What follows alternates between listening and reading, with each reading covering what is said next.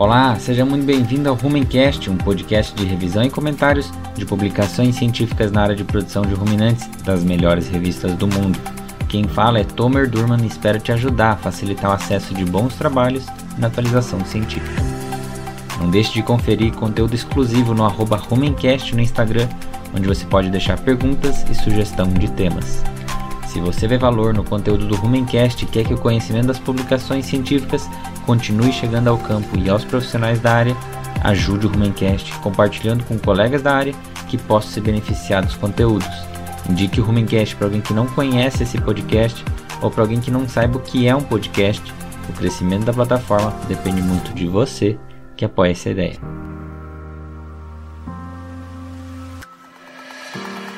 Para quem tem curiosidade de conhecer um pouco mais das histórias por trás do Rumencast e como esse projeto foi pensado, vamos juntos escutar um episódio gravado com meu amigo Paulo Ozaki do podcast Agro Resenha, um cara que me ajudou muito no início e me convidou para participar da rede Agrocast. Fique agora com o episódio 184 do Agro Resenha Podcast.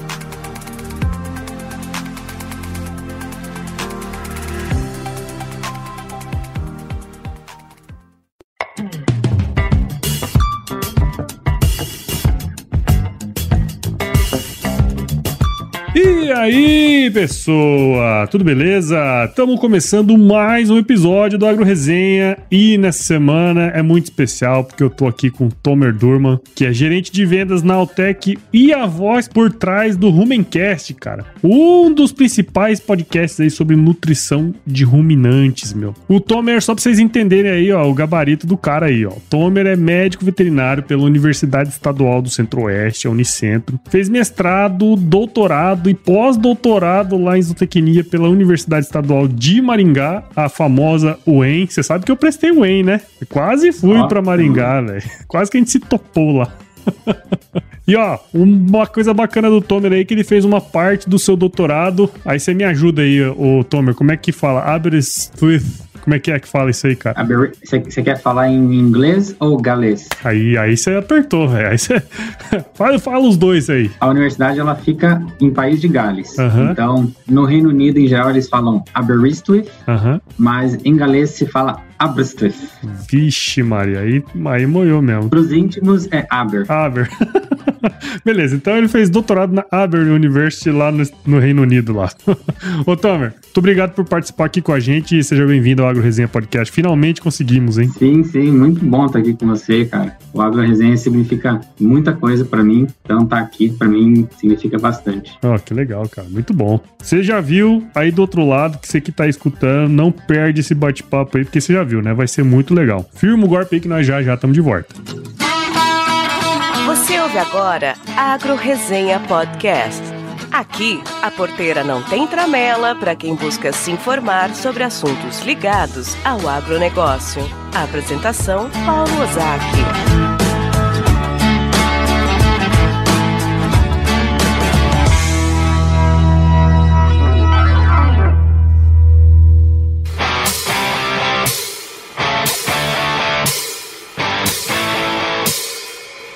Bom, Tomer, tô aqui de volta com você aqui pra gente começar essa resenha. Queria que você contasse um pouco da sua história. Você já, você já conhece a dinâmica do Agro Resenha, né, cara? Então não preciso ficar chovendo no moiado aqui, não. Então conta um pouquinho da sua história aí pra gente, cara. Bom, pra quem não familiarizou com o nome, né, não é muito comum aqui, mas eu sou nascido em Israel. É, vim pro Brasil muito, muito jovem, então brasileiro de coração já e uma mistura de, de várias, várias origens, né? O pessoal da minha empresa me chama de vira-lata, que juntou um pouquinho de cada canto, pai argentino, mãe brasileira. Eu fui lá em Israel, minha por parte de vó paterna vindo da Polônia e vô da Rússia e materna a origem da Itália. Então, Rapaz. põe tudo isso no, num liquidificador e sai e sai o tomer. E basicamente é isso. Fiquei no Brasil quase a vida inteira e no final da faculdade, só que fui conhecer o resto do mundo para falar de rumen. E aí, é esse tema que me levou, acho que até aqui, tá falando com você. Então, muito grato a essa ciência toda. Isso faz, acho que faz parte da minha história hoje. Falar de rumen e falar da minha história tá virando uma coisa só.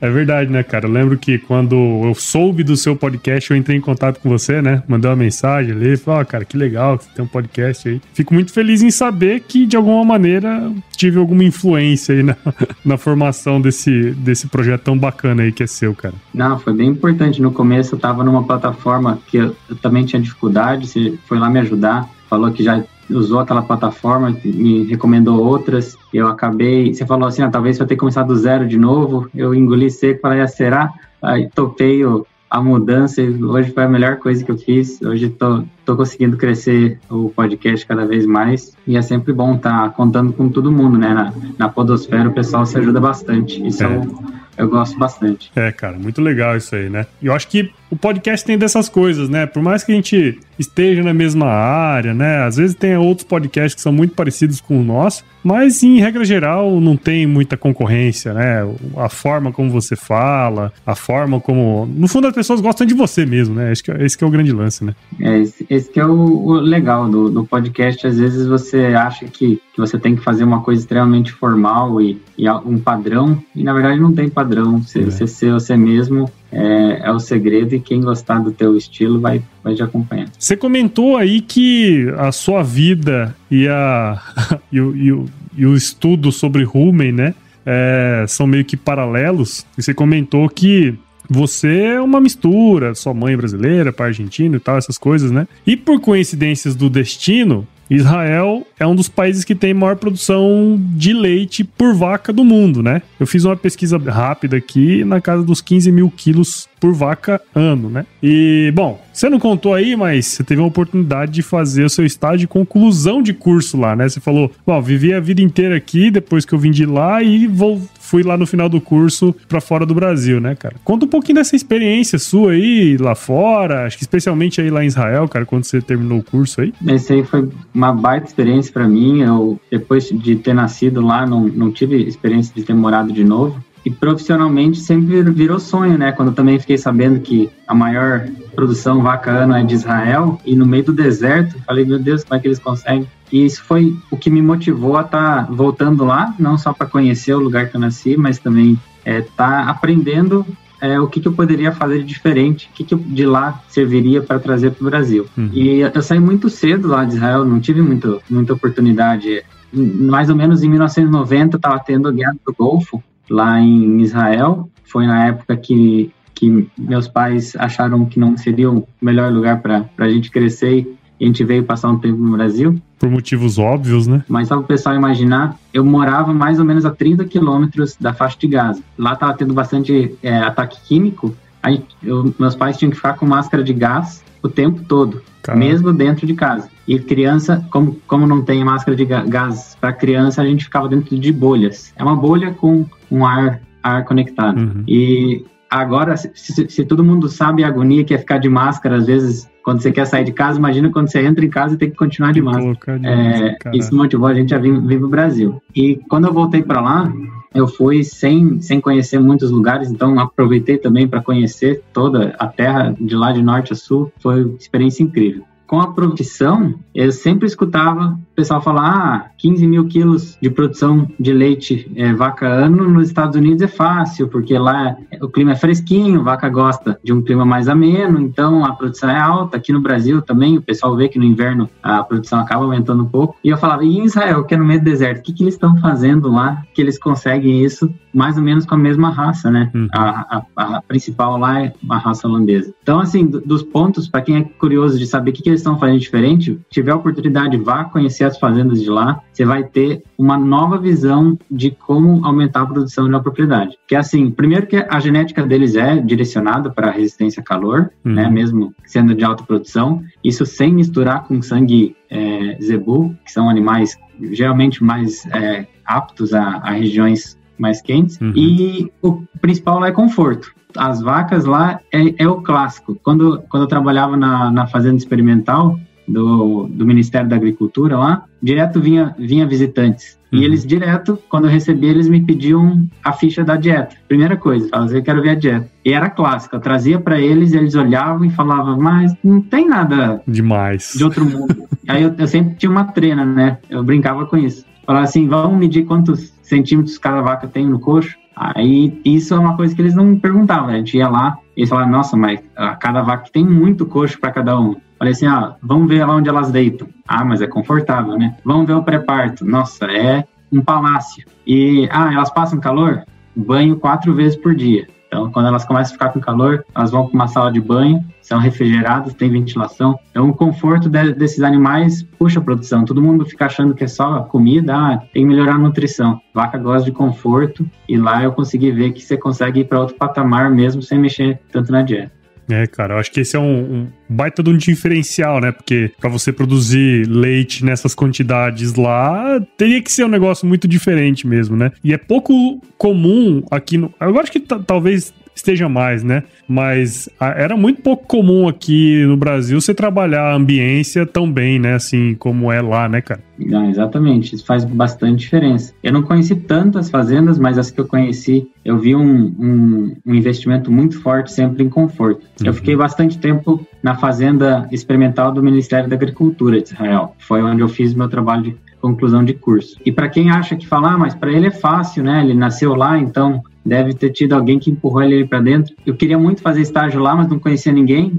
Os primos do meu pai é, não têm contato com a área de agricultura. Eu digitei vaca, espaço, Israel no Google e eu mandei e-mail para todo mundo que eu achei. É laticínio, é, indústria de ração, silagem, tudo. Eu acho que mandei uns, uns 42 e-mails. Eu, eu, tive duas respostas. Um, tiveram interesse, mas acabou não dando certo. E a outra foi é, na, no Ministério da Agricultura. Então, para quem acha falar, ah, não, não quero fazer estágio em tal lugar porque eu não conheço ninguém lá bota cara, você vai receber bastante não, mas é um sim que você conseguir pode mudar a tua vida. Você sabe, cara, que essa história sua, ela se repetiu aqui, né? Porque eu conversei há pouco tempo com Daiane Almeida. Quem não escutou esse episódio, volta lá, episódio número 170, cara. E ela mora lá na, na, Nova Zelândia, ela trabalha com ovelhas, né? E ela foi a mesma coisa, ela não falava inglês, não falava nada. Um dia deu na telha que ela tinha que ir para lá porque ela gostava de trabalhar com ovelha e ela fez a mesma coisa que você. Ela pegou e mandou, sei lá, 150 e-mails, recebeu uma resposta e tá lá até hoje, casou com o neozelandês, já saiu no principal é, canal lá do, do, de televisão lá, como uma menina que foi do Brasil pra lá, né? É, enfim, você vê, né, cara? Às vezes a gente fica se lamentando porque não conhece ninguém, mas também não age, né, velho? E acho que o lance aí é agir, né? Exatamente, é. Às vezes acontece de você ter um contato que te direciona para um caminho da tua vida, mas se tem, se tem um sonho, vai e receber 99% de não é o normal. Aquele 1% que vai mudar. Ela falou exatamente, cara, você falou, eu falei, cara, já lembrei dela. Foi exatamente igual, velho. Mas vem cá, você não comentou aí antes, mas você falou que sua família não tinha nada a ver com agro, né, cara? E aí você foi fazer veterinária e foi se apaixonando cada vez mais por essa área da, do rumen, enfim, foi estudando, né, entendendo um pouquinho mais. E lá em Israel parece que você começou a se aproximar mais dessa área específica da microbiologia, né, do rumen e foi a fundo aí nos estudos, fazendo seu mestrado, doutorado, né? Pós-doutorado. Mas, cara, vem cá. Você não tinha que estar tá dando aula, não, velho? É, esse era meu grande dilema, né? Eu, desde muito cedo, quis dar aula. Minha mãe foi professora universitária, hoje ela está aposentada, e quase tudo que nossa família tem, grande parte é pela dedicação dela no trabalho, e sou muito grato a isso, e, e, e tinha como visão que esse era um lugar que eu tinha que estar, é, continuar esse legado da uhum. educação. E eu segui esse caminho a fundo, né, quando eu percebi que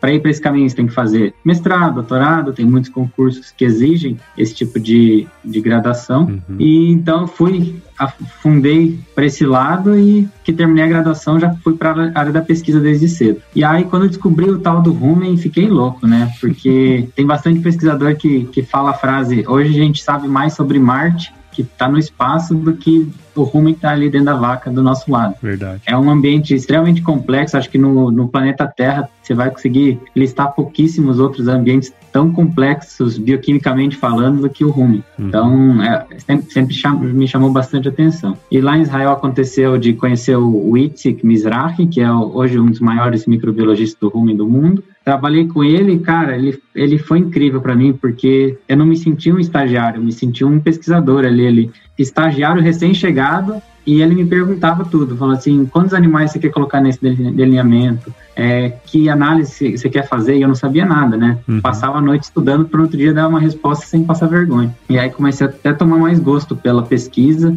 e eu falei, não, tem que dar aula, tem que dar aula. E me dediquei bastante a isso. Quando voltei para o Brasil, depois do, do doutorado, fiz concurso para dar aula. Comecei a dar aula é, ali na Universidade Estadual de Maringá mas não foi isso que o destino reservou para mim. Eu, eu hoje não dou aula, mas, mas me sinto muito, muito ativo na educação, né, nessa, nesse sentido. E eu senti um, um, desconforto, tanto quanto pesquisador, quanto como professor. Quanto pesquisador, o que mais me incomodava é que tem muita pesquisa que é feita, quem lê essa pesquisa é outro pesquisador, que faz outra pesquisa, que outro pesquisador lê, e assim por diante. E a gente, a gente se pergunta por que, que eles estão fazendo essa pesquisa. Hum. Se perguntar para um deles, eles vão falar para melhorar a qualidade do leite, para melhorar a produção por animal, para deixar os animais mais eficientes, que seja. Mas se esse é o objetivo deles, será que eles estão cumprindo esse objetivo principal? E aí eu fiquei muito desconfortável com essa, com essa distância grande entre um resultado de pesquisa e isso está sendo aplicado no campo. Isso sempre me chama atenção. Quando eu fazia mestrado,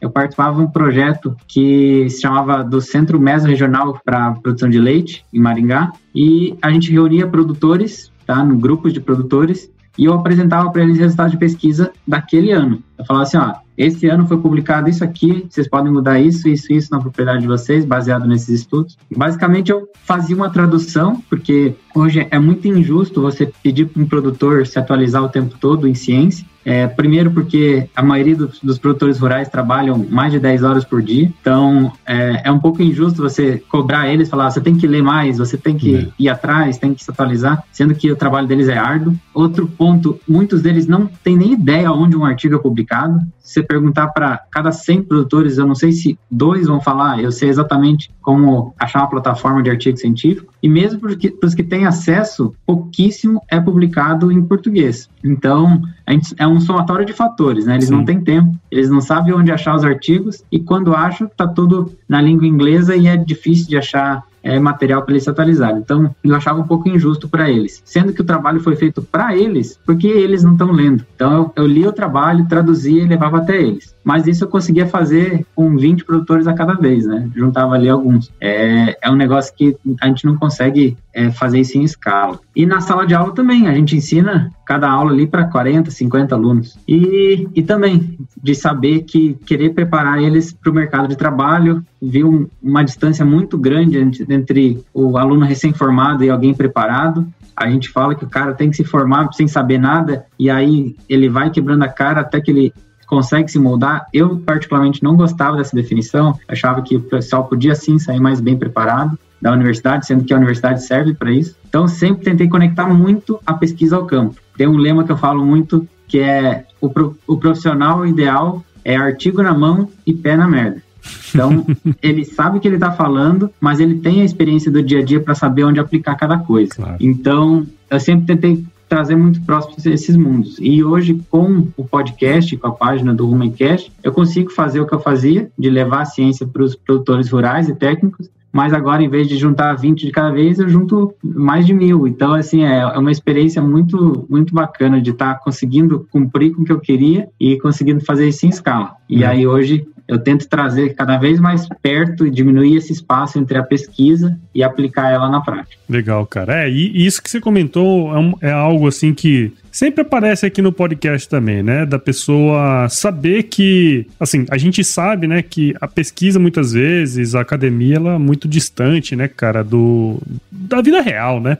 Vamos dizer assim, até tava conversando com uma pessoa aqui outro dia que que ela comentou, né, que é comum às vezes o professor ter uma linha de pesquisa, aí você entra lá e você trabalha uma vertente da linha de pesquisa do cara que às vezes quer estudar o quanto de, sei lá, de um determinado composto que vai na dieta e, cara, e às vezes não é muito aplicado, né? E, e eu acho que essa visão que você teve foi muito interessante nesse sentido, né? Quer dizer, você é um cara que já gostava da, da academia, tinha isso como missão, né? E tirou o melhor dos mundos ali para fazer um negócio que você gosta pra caramba hoje, né? Teve, teve dois eventos que me chamaram bastante atenção depois que eu estava trabalhando, que eu percebi qual que era o grande problema. Um deles foi um encontro de produtores que chamaram um nutricionista para dar uma palestra e tinha um produtor, acho que tinha uns, uns 68, 70 anos, ele estava há bastante tempo, ele falou que participou de todos, até o, desde o início da cooperativa. E aí o cara começou a dar umas informações de pré-parto e o cara falou assim, nossa, mas isso aí eu não sabia. E ele viu a referência, está escrito fonte, está escrito 2009. Isso, isso foi em 2019, esse evento. E ele falou assim, como assim essa informação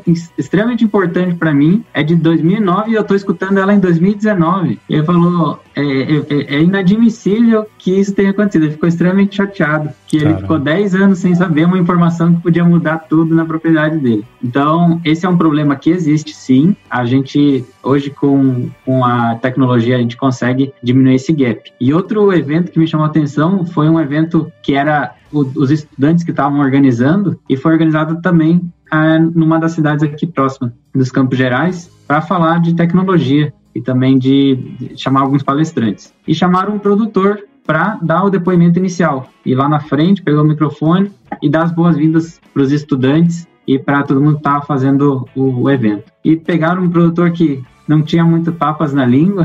Ele falou: Eu não sei o que, vocês estão ensinando na universidade, só sei que os recém-formados só estão fazendo cagada lá em casa.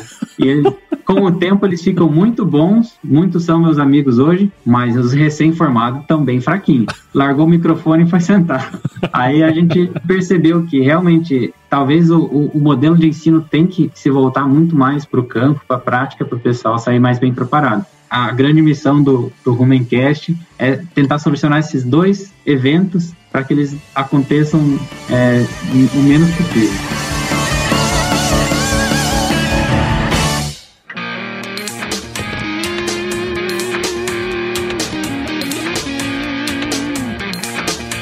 Tem muita gente que escuta aqui o podcast, é recém-formado, tá na rotina, tá no dia a dia, né? Tem muita gente também que não é do agro, é de outras áreas que não é a zootecnia, né? Propriamente dito, né? Ah, você fala aí, eu às vezes eu entendo porque é um pouquinho da minha área também, né?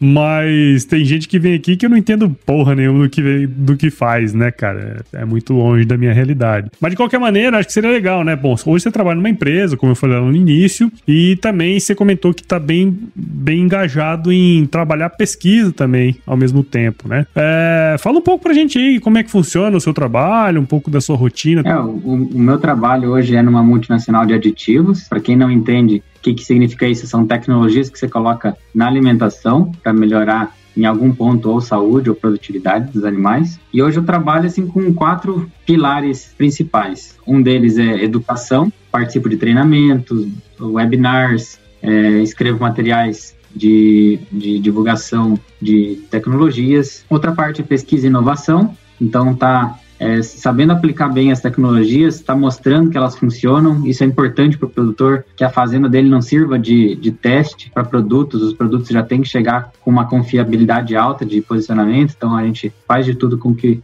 a pesquisa nos apoie nisso. É, gosto bastante da parte de marketing e, e, trabalho bem ativamente nisso também. Acho que é importante não só a gente ter informação, mas que ela chegue nas pessoas. Então, isso eu tento fazer com que também aproxime a equipe de marketing do campo que uhum. muitas empresas têm esse problema, que quem está lá no marketing às vezes não sabe o que está acontecendo no campo, isso é, traz uma dificuldade. Não digo que é algo que tem que acontecer, que eles têm que ir lá no campo, mas que as pessoas conversem e, é, e seja mais assertivo. E outra parte é campo e indústria. É, quando eu chego numa fábrica de ração, por exemplo, para propor uma tecnologia, eu já visitei os produtores daquela região e sei quais são os desafios, quais são os problemas e tentar posicionar alguma tecnologia para estar tá ajudando eles. Essa é a minha rotina flutuando entre esses quatro pilares. Agora faz muito sentido, né? Porque você trabalhar indo aos produtores, conhecendo os produtores, trabalhando numa empresa que vende aditivos e tudo mais, né? Faz esse tipo de trabalho e também trabalha com as indústrias, né? Que são fornecedoras de, de coisa, faz muito sentido todo o trabalho que você faz, né? E aí chegando no, no Rumencast, né, cara? Porque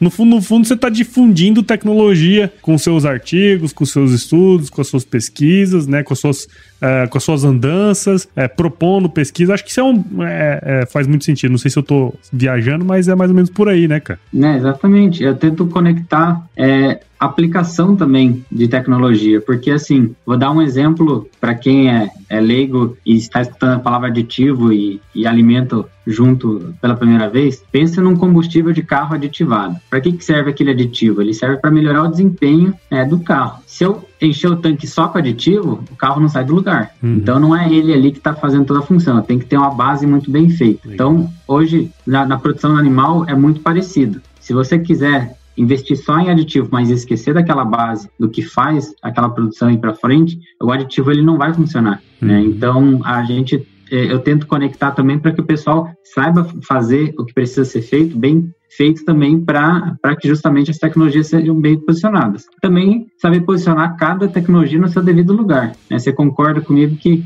se eu tiver um combustível aditivado para levar é, uma Ferrari a 400 por hora e colocar esse mesmo combustível num carro menos potente, não vou chegar a 400 por hora. Então, eu saber colocar cada tecnologia em cada situação é importante também, porque acontece muito de às vezes todo mundo quer colocar todas as tecnologias em todos os lugares e a gente acaba sem saber o que, que funcionou, o que, que não funcionou. Se você tem uma base científica, você conhece cada aplicação, você consegue aplicar muito bem cada tecnologia. Então, esse é um trabalho em conjunto, de fazer o básico bem feito e saber posicionar cada tecnologia em cada lugar e distribuir isso é, como informação pelas plataformas também. Bom, então aproveita aí, cara, já que a gente já falou sobre isso, acho que é a deixa perfeita aqui para você falar sobre o Rumencast. Conta pra gente aí como é que tem sido essa experiência de tocar um podcast e tudo mais, cara. Certo. É, o podcast, ele, ele surgiu para me atender no começo. Eu queria muito que existisse um Rumencast quando eu comecei.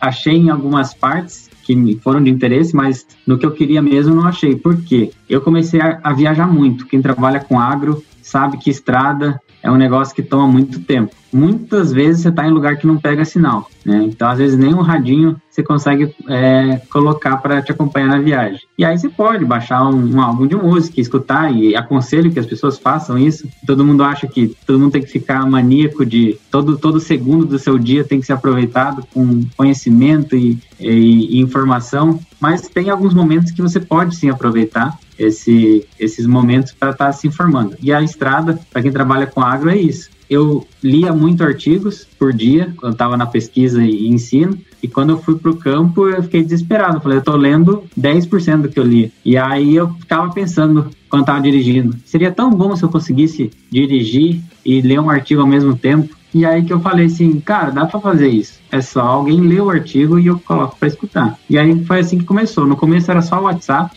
Eu gravava o episódio inteiro lendo algum artigo é, e distribuía por WhatsApp. No começo eu vinculava muito a, a, empresa, né? Eu sempre queria conectar com alguma tecnologia que eu trabalhava, tanto para mandar para os técnicos e produtores que trabalhavam comigo. Mas a partir do momento que eu senti que o podcast era meu e não da empresa, né? Então comecei a, a pensar o que, que eu queria fazer com o podcast, né? E uma das coisas era fazer um produtor ou um técnico do Brasil inteiro e do mundo, que seja, escutar o melhor especialista em cada área. Então, assim, a, a chance de um, de um produtor no interior conversar com o maior especialista, por exemplo, em qualidade do leite ou em nutrição, às vezes é um, um evento que ele consegue ir, vai num simpósio, mas no dia a dia é difícil. Então, essa é uma das, foi uma das propostas, chamar especialistas para estar tá falando de alguns temas e os produtores estarem escutando essa pessoa, como se eu estivesse levando ela para dentro da casa do produtor, falando: oh, hoje quem vai trocar uma ideia contigo sobre nutrição é o cara que mais entende disso no assunto. Então, isso é algo que eu quis trabalhar no campo, que era uma deficiência também.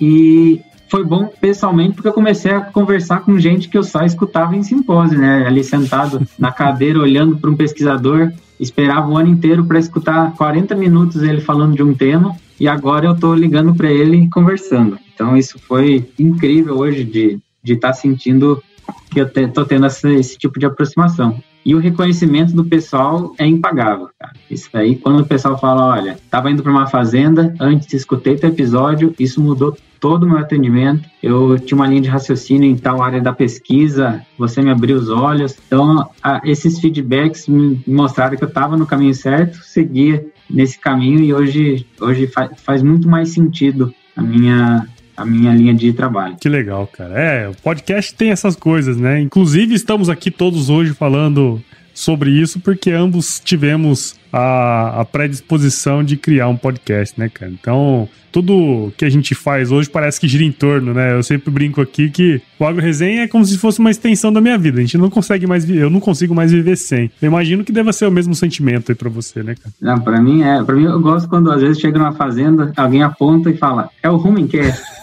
Às vezes pergunta se sabe o nome e não sabe, mas é, eu acho gostoso essa intenção de que realmente a gente está fazendo diferença na vida de alguém. E muita gente que eu conheci, graças ao Rumencast, graças ao Agro Resenha, eu brinquei com o Paulo é, esses tempos atrás, conheci a Amanda Nielsen, do episódio 103, Sim. uma pessoa incrível, hoje é uma grande amiga. E assim, tantas pessoas que eu parei e pensei, né? Nunca conheceria alguém assim que escutei é, aleatoriamente no episódio e de repente você tá ali com a pessoa. É, é, bem incrível como o podcast ele, ele vai abrindo portas e quando você vê, você tá num lugar que uma hora você tem que admitir que você não estaria sem ele. É verdade, cara. Você fala. Isso, isso é muito legal. Eu lembro até que você comentou, ó, tô aqui na fazenda dela, ó. Isso é, é, muito bacana, né, cara? Porque é, é, muito além, né, do que a gente imaginaria poder fazer. Você poder impactar a vida de alguém, mudar a mente de alguém em relação a alguma coisa, né, cara? Isso. Eu recebi hoje uma mensagem, né, de um, de um amigo aqui que fez um podcast, acho que no terceiro ou quarto episódio. E ele comentou que recebeu um, um feedback e, tipo, cara feliz, aço, né, cara? E é isso, né? As pessoas às vezes podem não entender, mas isso aqui muda a gente, né? Hoje eu tenho certeza. Antigamente eu tenho certeza que você era conhecido como o Tomer lá da Altec, hoje você é conhecido como o Tomer do Rumencast, fala a verdade. Exatamente. O podcast virou. Mudou o sobrenome. Vira sobrenome. Legal, cara, muito bom. Ô, Tomer, eu só quero te agradecer aqui, cara, sua participação. Como todo bom podcaster, tá gravando nas horas vagas aí, né, cara? Tenho certeza que você rodou bastante aí a semana. Hoje é um dia é, de relativo descanso aí. Então, agradeço você por disponibilizar um pouco do seu tempo. Sua história é muito bacana, cara. Já tinha um tempo que eu queria contar sua história aqui no podcast. E espero que quem escutou aqui tenha entendido um pouquinho mais do seu trabalho e, e que outras pessoas, não só da área de isotecnia, né, como qualquer outra área, possa ter essa mesma iniciativa que você teve de transmitir. Né? Tenho certeza que tem muita gente igual a você que poderia transmitir outros tipos de conhecimento, né, cara? Ciência do solo, é, outros de microbiologia, enfim, uma série de outras coisas que poderiam ser transmitidas aí. Então, muito obrigado, cara, por participar aqui e parabéns pelo seu trabalho aí, meu. Obrigado, obrigado pelo convite e te parabenizo também pelo teu trabalho. É muito importante, é, não só para quem é da área, acho que no meu podcast acontece menos de ter gente que não é da área. Então, você tem um trabalho bem interessante de estar comunicando para bastante gente. Então, parabenizo também esse trabalho. E para quem quiser conhecer o Tomer e o Rumencast, cara, como que a galera aqui do Agro Resenha pode conhecer o seu trabalho aí, meu? Então, para quem quiser acompanhar rotina de trabalho e artigos científicos é, diários, que acabo postando um pouco de informação tanto da base quanto de tecnologia no campo, né, principalmente voltado para produção de ruminantes, tanto para gado de corte quanto para gado de leite. É, tem o arroba Rumencast no Instagram e vocês podem ficar à vontade para ir lá, interagir, fazer pergunta e tenho certeza que vai ser, vai ser muito bom estar tá transmitindo isso para mais gente. E nas plataformas de podcast, procura pelo Rumencast. Se você está escutando isso e conhece alguém que fala espanhol, já tem o Rumencast em espanhol, oh. então pode estar tá recomendando também. É o Rumencast. E... Rumencast. é Rumencast. E, e essa é a intenção, tá? Comunicando para o máximo de pessoas possível. Então, sejam bem-vindos quem quiser chegar. Muito bom, cara, muito bom. É isso aí. E agora vamos, Tomer, para a parte mais importante desse podcast aqui, que é o nosso glorioso quiz. Vamos nessa? Vamos junto. Vamos lá, cara. Você já conhece também, mas eu vou te fazer algumas perguntas. Aí você responde a primeira coisa que vier à sua cabeça aí, pode ser? Feito. Então vamos lá. Tomer Durman, qual é a sua música antiga predileta, cara? A minha música antiga predileta é Spread Your Wings, do Queen. Oh. Essa música, eu tocava ela no teclado quando era criança, e o engraçado é que sempre que tem aqueles momentos que você tá num ônibus, na janela, olhando para fora tá, parece que tá num clipe de uma música, o refrão dessa música sempre acompanhava esses, esses momentos. Quando eu tava viajando para fora e começando uma nova história, ele sempre voltava na minha cabeça, ela representa bastante para mim. Legal, legal.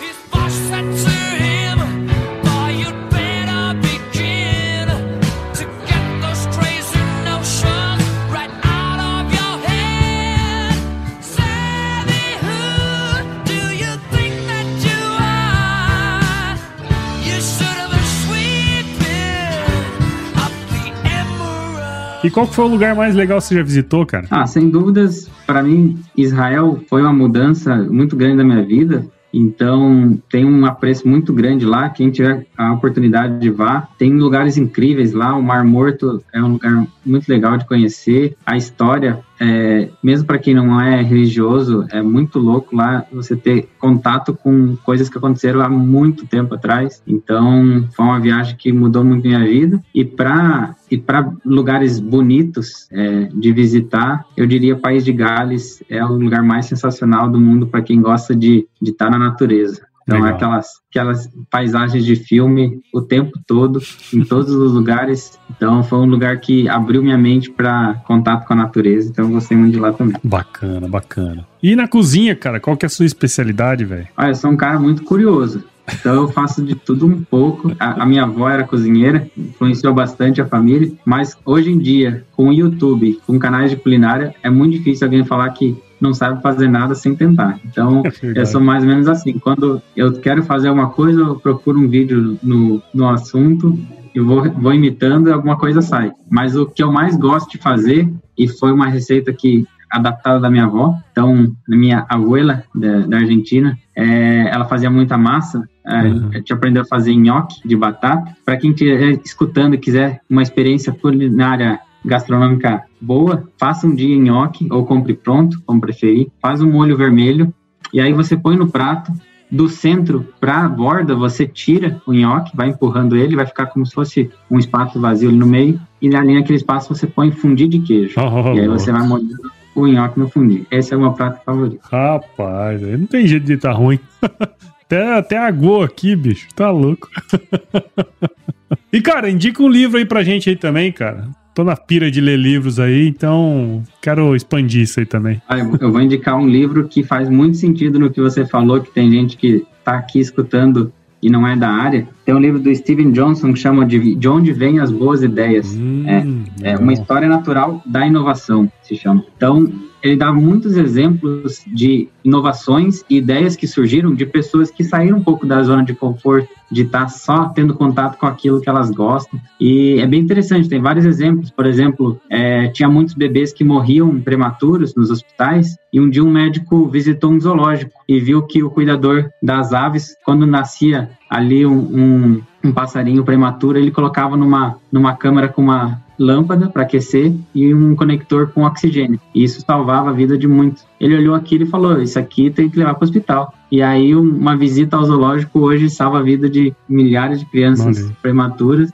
E talvez a gente tem que tentar abrir a cabeça um pouco nisso também. Quem é da área de agronomia, por exemplo, e tem só contato com conteúdo de agronomia, às vezes uma grande ideia que você vai ter é, é vendo um evento de startups aleatórios ou indo num, numa feira de ciências de engenharia civil, vai vir muita ideia que você vai olhar e vai falar, ah, é isso que minha área precisa. E esse é. livro, ele te abre a cabeça a querer ver coisas em outras áreas também. Isso é muito legal. Muito legal. Boa indicação de livro. Eu já tinha ouvido falar dele, agora que você falou. Acho essa história aí que você comentou de levar isso pros hospitais, né, pros lugares, eu já tinha ouvido falar dela. Agora eu vou dar um jeito de ler esse livro aí, cara. Valeu pela dica. E, e se eu puder dar uma dica bônus de livro, tem um que se chama Por que as zebras não têm úlcera? Hum. É do Robert Sapolsky, ele é um biólogo, e explica um pouco o quanto o estresse na vida das pessoas é, interfere na tua qualidade de vida. Então, para quem às vezes entra em contato com muito conteúdo de hiperprodutividade, às vezes se sente estressado o tempo todo que tem que estar tá produzindo, é, tem que estar tá inovando, tem que estar tá estudando, então vai com calma, é, seja feliz e quando você põe qualidade de vida nessa vida e, e diminui seu nível de estresse, as coisas vão melhorando. Esse livro me ajudou muito a, entender que equilíbrio é tudo na vida. Show de bola, show de bola. Ótimas dicas aí, Tomer. Obrigado, cara. E se você se encontrasse, meu, com o seu eu de 17 anos hoje, qual seria o melhor conselho que você se daria? Isso é mais filosófico. Isso é profunda. Então, acho que se eu encontrasse o Tomer de 17 anos, eu falaria para ele: olha, eu com 25 anos tive vontade de fazer um podcast e eu fiz ele só perto dos 30. Então, quando você sentir vontade de fazer um, faça no mesmo momento, que você vai ganhar 5 anos de vida fazendo sentido a mais para você. Verdade. Imagina se você tivesse começado com 25 anos, hein, cara? Você estar tá com 50 vezes 5, 250 episódios, imagina? Exatamente. que legal, cara. Muito bom. Bom, nem preciso dizer que você é um fã de podcasts e que, enfim, você tem o seu podcast, né, cara? Mas você lembra como que você começou a escutar podcast, cara? O primeiro podcast que eu escutei foi nessa pegada de viagem e querer ler livro. E tem um podcast que chama Resumo Cast, ele, ele resume livros. Tinha vários que eu queria é, escutar mais sobre o, o livro antes de comprar comecei a escutar só isso. E aí, parte da ideia do, do Rumencast também veio de estar tá escutando esse, esse episódio, tanto que do episódio 1 até meu episódio 5 ou 6, eu faço um, um, um, episódio muito parecido. Até o tom de voz, tudo, o pessoal chama atenção, às vezes fala assim, nossa, parece que estou escutando o Resumo Cast. Eu falei, é porque é o único podcast que eu conhecia, eu achava que tudo, todos tinham que ser igual. Mas, Mas, é isso, cara. Essas coisas que, assim, hoje tem muita gente que faz o que a gente faz, né? Muito parecido até com o que o Agro Resenha faz. Eu acho isso ótimo, cara, porque é um jeito de. mostra que a gente influencia, né? As outras pessoas a fazerem o mesmo. Isso é muito legal, né, cara? Porque abre uma, uma série de, de perspectivas, né? Novas ideias. Isso é muito bom, cara. E eu falo assim: Sempre quando alguém vem aqui, eu falo, cara, indica o podcast, porque é a melhor maneira de que do Agro Resenha crescer, a melhor maneira do Rumencast crescer. Então, se você escuta o Rumencast, é, indique o Rumencast para outras pessoas. Se você escuta o Agro Resenha, indique o, Rumen, o Agro Resenha também para outras pessoas, né? E eu tô aqui indicando o Rumencast. Vai lá, escuta. E se você é da área, você vai curtir. Se você não é da área, você vai ter um monte de, de ideias aí interessantes também. Então, a gente tá disponível em todas as plataformas, tanto eu como o Doomer aí, a gente coloca em todas as plataformas de podcasts, Apple, Google, Spotify, um monte de outras aí. Tá nas redes sociais também, Instagram, Facebook, Twitter. Tem o nosso grupo do WhatsApp, nosso grupo canal do Telegram também para quem quiser é, seguir a gente lá. Aqui no AgroResenha, se você quiser escrever também pra gente, tem o contato arroba agroresenha.com.br. E nós fazemos parte da rede Agrocast, a mais, mais maior de grande rede de podcasts do agro do Brasil. Então, tamo lá, eu, o AgroResenha, o, o Rumencast também tá lá na na, na, na rede Agrocast. Então, é, segue a gente lá, porque também tem um monte de outros podcasts bacanas lá. E é isso, Tomer. Muito obrigado, cara, por você ter disponibilizado seu tempo aí. Foi muito legal o nosso bate-papo, cara. Valeu mesmo. Bom demais. Sempre que precisar, pode contar. Vamos é junto. É isso aí. E eu acho que uma coisa importante que você tem que levar da academia para o campo é uma frase célebre dita por um especialista. Sabe qual é? Qual é? Se chover, não precisa molhar a horta. Essa, essa, frase tem o potencial de mudar o mundo, cara. A, a, versão israelense dessa frase é: se não chover, a gente tira o sal do mar e faz irrigação por gotejamento e faz uma horta no deserto. exatamente, cara, exatamente. Muito bom.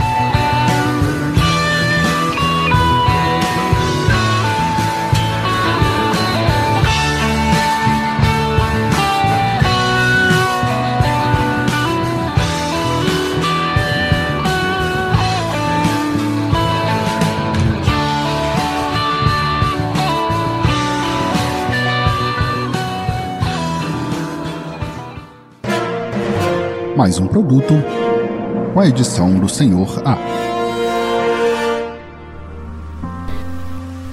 Bom, me despeço desse Rumencast, espero que tenha agregado no seu conhecimento. Agradeço a atenção e lhe aguardo nos próximos episódios do Rumencast, sua nova forma de ler artigos científicos. A todos, uma ótima semana. Tchau. Obrigado. E aí, vamos junto?